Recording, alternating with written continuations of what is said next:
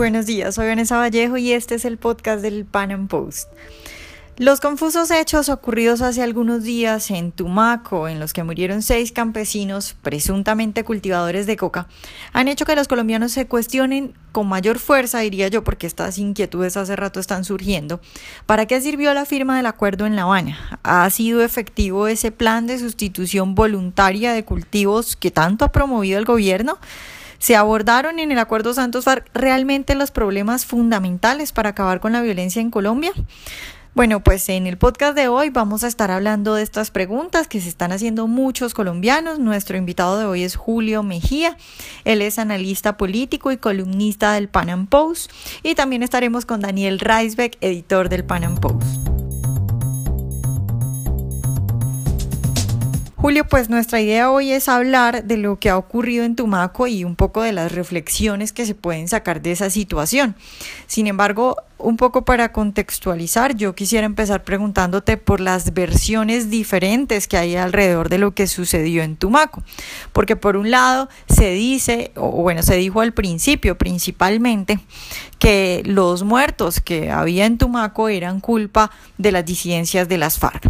Luego se dijo que fue la policía la que asesinó a estos seis campesinos. Entonces, ¿qué se puede decir al respecto? ¿Hay eh, seguridad de algo? Eh, y, y porque hay diferentes versiones, porque no sabemos hasta ahora los colombianos qué pasó en Tumaco. Bueno, hay que esperar lo que se determine tras la investigación, pero esas dos versiones que aparecieron han resultado bastante confusas. Por una parte se habló inicialmente de las disidencias de las FARC que atacaron con cilindros bomba a los campesinos dentro de una marcha y además de eso dispararon, eh, ocasionando las seis muertes y la veintena de heridos. Por otra parte, los campesinos, las asociaciones cocaleras empezaron a hablar de disparos que se habían hecho desde la policía a quemarropa contra la marcha de los campesinos que venían protestando por, por la, la implementación que se ha hecho para la erradicación de cultivos y cuando se empezó la investigación, inicialmente lo que encontró medicina legal es que los disparos no habían sido hechos a quemarropa, sino que habían sido a una larga distancia. Todavía se está esperando el tipo de arma con el que se disparó y no se tiene mayor información sobre realmente quiénes fueron los autores al final. En este momento la policía está investigando a 30 policías y no, no existe mayor versión sobre si efectivamente fueron o no las disidencias de las FARC. Julio, usted en su artículo eh, para el Panam habla, pues más allá de quién fue o quién no fue, eh, de que lo que sucedió en Tumaco, esta masacre, en efecto, simplemente refleja el fracaso eh, del proceso Santos FARC y de las conversaciones o el resultado de las conversaciones en La Habana, porque supuestamente estamos ya en la era del posconflicto y sin embargo están ocurriendo este tipo de cosas que son muy similares a la era del conflicto. ¿Realmente qué refleja esto eh, en términos de, por ejemplo, el punto del narcotráfico, que fue uno de los cinco puntos que discutió el gobierno Santos con las FARC? Em, acá se está viendo que claramente eso no está funcionando. Eh, en su opinión, ¿cuáles fueron realmente los errores que se cometieron y qué se puede esperar a futuro eh, si este acuerdo claramente no está funcionando en cuanto a reducir el narcotráfico y sobre todo reducir la violencia que causa el narcotráfico en Colombia? Mm, Sí, e, este acuerdo no va a tener ningún efecto para, para disminuir la violencia. Se, digamos que el, el, la forma, la dinámica de la violencia homicida en el país descapa la capacidad del acuerdo para controlarla o disminuirla, porque los, la forma en la que se comporta eh, la violencia homicida en el país depende y está relacionada estrechamente con el negocio de las drogas. Entonces, esto que está ocurriendo en Tumaco es una responsabilidad directa del acuerdo, es culpa directa del acuerdo todo lo que ocurre, porque al crear ese desequilibrio de poder, al sacar a las FARC, que en un momento dominaron el territorio de Tumaco, la sacaron de ahí, quedó un remanente de la columna Daniel Aldana, y empezaron las disputas territoriales por el control de, este puerto que exporta el 80% de la cocaína que se produce en el país. Es un negocio muy lucrativo que obviamente tiene al Estado colombiano y a los diferentes actores armados afanados por mirar quién se hace con el negocio, quién lo controla y de qué manera eh, se, se, domina el territorio. Pero lo que se ha visto en los últimos años y en general dentro de las últimas dos décadas del comportamiento homicida en Tumaco es que viene un comportamiento, una, una violencia homicida que está por debajo del promedio nacional y de repente cuando empiezan a dispararse los cultivos ilícitos, cuando empiezan a dispararse los cultivos de coca, se incrementan también los homicidios. venían en caída, y esto es muy importante tenerlo en cuenta, los homicidios en Tumaco venían cayendo. Y es curioso porque la gente esperaba que la firma de los acuerdos de La Habana repentinamente iba a lograr que se disminuyera la violencia, pero en lugar de, disminuirse, se incrementó. Los cultivos entre el 2012 y el 2016 se cuadruplicaron y lo que ha ocurrido en este año no solamente, hasta agosto, que es la información que, que presenta el Observatorio de Medicina Legal, solo para agosto del 2017 ya había habido un incremento del 36% de la violencia homicida que se había presentado, del, número de homicidios totales que se había presentado eh, en comparación con el año 2016. Es decir, este acuerdo en lugar de bajar la violencia lo que está haciendo es incrementarla. Y esto es una irresponsabilidad clara, por una parte del gobierno, que es información pública, todo el mundo lo sabe, cualquier persona que conozca Colombia entiende que el país y, la forma en la que se comporta la violencia tiene la relación con la cocaína, pero además comprende que la, esa, esa incapacidad del Estado colombiano de ofrecer seguridad y justicia no iba a cambiar repentinamente con los acuerdos. Eh, eso no cambió, se mantuvo igual, lo único que cambió fue que se sacó el factor que equilibraba de alguna forma las fuerzas dentro de Tumaco y dispararon la violencia homicida. Entonces, todos los muertos que están ocurriendo en este momento son responsabilidad directa del acuerdo de La Habana. Julio, tú acabas de decir que eh, la violencia en Tumaco venía cayendo. Lo que mucha gente dice es precisamente eso. Bueno, mire que los acuerdos sí están funcionando porque la violencia ha venido cayendo y todo eso. Una de las cosas que uno le podría decir a esa gente que afirma eso es, eh, claro, podría uno explicar eso en la medida en que el gobierno no estaba haciendo nada. De ahí que los cultivos de coca que tiene la guerrilla hayan aumentado tanto, es que el gobierno no estaba haciendo nada. Ahora, no sé si por la presión eh, de los Estados Unidos, ahorita el gobierno intenta hacer algo y pasa lo que estamos viendo que está pasando, que los cocaleros no dejan o que las FARC no dejan.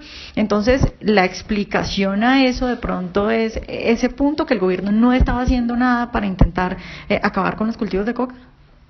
Bueno, eso definitivamente es un factor muy importante cuando uno compara las acciones militares de las, de las Fuerzas Armadas colombianas entre el 2016 y el 2015, nota una caída del 77% de las acciones militares. Eso tiene un impacto claro, por una parte, en el número de bajas que tienen las fuerzas militares, que mucha gente se las adjudica al acuerdo, pero bien pueden ser porque las Fuerzas Armadas estaban acuarteladas y no estaban realizando operaciones, pero también puede ser por eh, esa ausencia de presión que, que existía desde el Estado para controlar la exportación de cocaína. Mm, cuando uno mira cómo se ha comportado la violencia en Tumaco y nota que efectivamente venía cayendo el, nivel de la violencia homicida, en el 2015 la, la tasa de violencia en Tumaco era de, un, de 134 homicidios por cada 100.000 habitantes, en el 2016 cayó a 100 homicidios por cada 100.000 habitantes y en este momento hay que mirar cómo cierra el año, pero como lo decía anteriormente, ya los homicidios totales que se han presentado solamente hasta agosto superan en un 36% lo que se presentó durante todo el año 2016. Em, efectivamente esa inacción del gobierno, eh, eh, esa falta de operatividad y esa falta de control se cobró en las vidas que estamos viendo que que es el aumento de la violencia y el aumento de homicidios que están ocurriendo hoy en Tumaco.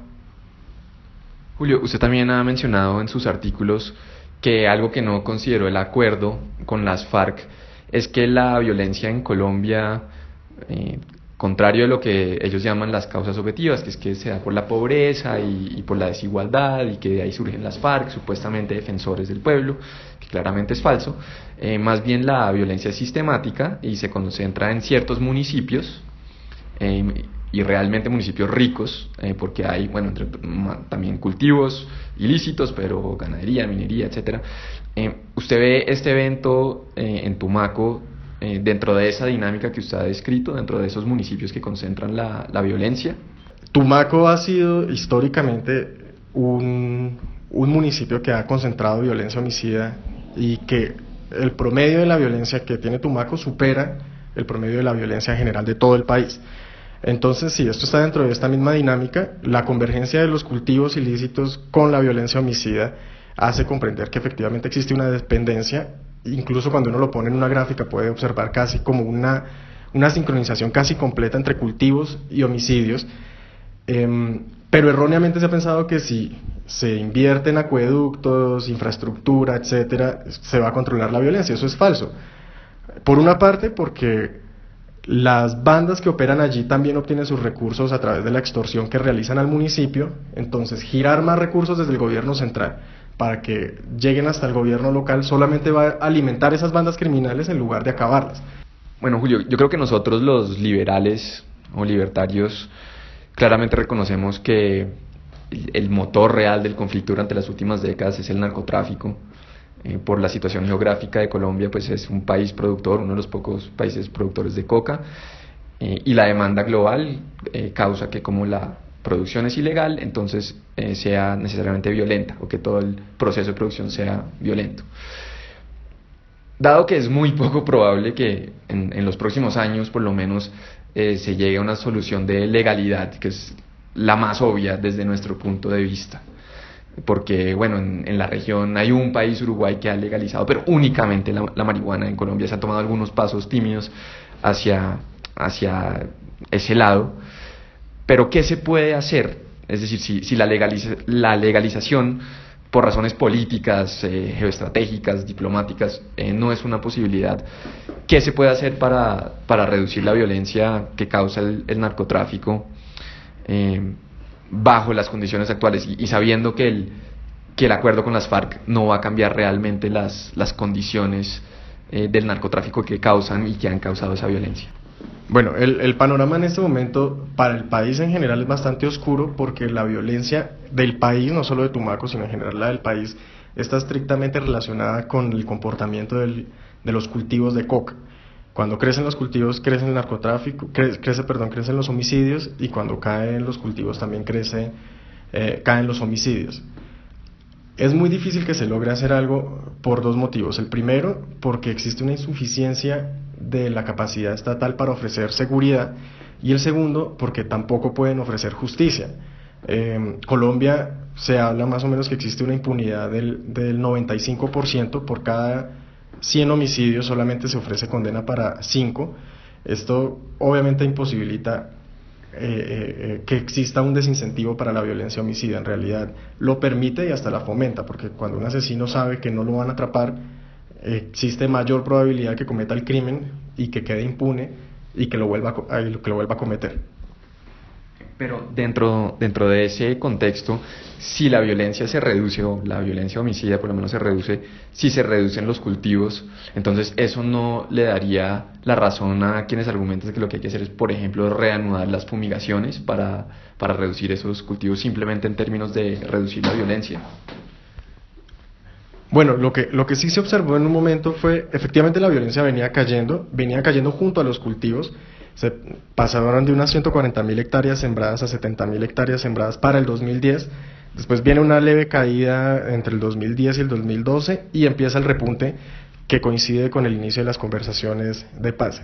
Sí existe la posibilidad de incrementar el aparato militar e incrementar la policía para poder eh, de alguna forma aplastar todos estos focos de violencia y consolidar territorios para evitar que continúen las disputas territoriales de, las bandas armadas. Pero este proceso no va a ser pacífico, esto va a ser un proceso sangriento que va a costar muchas vidas y existe la otra alternativa que es simplemente buscar un consenso nacional, que exista digamos que un conocimiento público sobre la relación de las drogas con la violencia y que no se insista en, en, soluciones fracasadas. Por ejemplo, firmar otro acuerdo con las disidencias de las FARC, con el ELN o con el Clan del Golfo que operan allí en Tumaco, no va a solucionar la violencia, solamente va a generar otro desequilibrio más que va a incrementar la violencia, o, insistir en reprimir y en reprimir puede que en el corto plazo funcione, pero en el largo plazo va a volver a presentarse un repunte de la violencia. Por ejemplo, un, buen ejemplo de esto es Guatemala. Hay una caída de la violencia después de los, de, los acuerdos, pero inmediatamente se incrementa y ahorita presentan una violencia mayor que la que, la que tiene eh, Colombia. Julio, mucha gente y digamos muchos medios de comunicación hablan de las disidencias y ahora todas las disidencias, todo lo que ocurre es por culpa de las disidencias. ¿Tú crees que es confiable creer que son disidencias? Porque también sería, podría ser el brazo armado de las FARC. De hecho, muchos eh, audios han salido por estos días, eh, bueno, muchos no, algunos audios eh, de guerrilleros que supuestamente son disidencias diciendo no, seguimos trabajando para las FARC y seguimos siendo FARC. O incluso esos que eran FARC se pasan eh, al ELN, entonces sigue siendo lo mismo. Entonces, ¿tiene algún sentido hablar de disidencias? ¿Tiene algún sentido decir no, es que estamos negociando con las FARC y esto va a mejorar si, si siguen haciendo lo mismo? Bueno, habría que esperar cómo evoluciona la situación de las disidencias. Eh, por dos motivos. El primero porque efectivamente los grandes mandos están desmovilizados. Sin embargo, y este es el segundo motivo, es que lo que se ha presentado en las zonas veredales es un abandono masivo de personas que salen de la zona veredal por diferentes motivos, entre ellos el incumplimiento del gobierno para adecuar esas zonas, y se van y se, y se unen a las FARC nuevamente o a otros grupos, eh, otros grupos emergentes que tratan de controlar las zonas que dejaron las FARC. Entonces, eh, por ahora todavía es correcto hablar de las disidencias, sin embargo, si la situación continúa igual, y es muy probable que continúe igual porque tengan en cuenta que un gobierno o un Estado que es incapaz de tapar un hueco en Bogotá, mucho menos va a ser capaz de adecuar unas zonas veredales y adelantar ese proyecto tan ambicioso que estaba contemplado en el acuerdo, no lo van a lograr, no lo van a lograr. Y ya se está viendo cómo diferentes sectores políticos culpan de, este incumplimiento al gobierno cuando deberían estar mirándose al espejo y entender que creyeron en una fantasía. Jamás el Estado iba a lograr controlar el territorio porque llevaba 50 décadas completas de, de fracaso en controlar el territorio y tampoco iba a lograr disminuir la violencia porque cuando sacaron a las FARC se presentó el desequilibrio y el incremento de la violencia homicida. Espero que hayan disfrutado esta entrevista de hoy. Recuerden seguirnos en nuestro canal de YouTube y en nuestras redes sociales y nos vemos en un próximo Panam Podcast.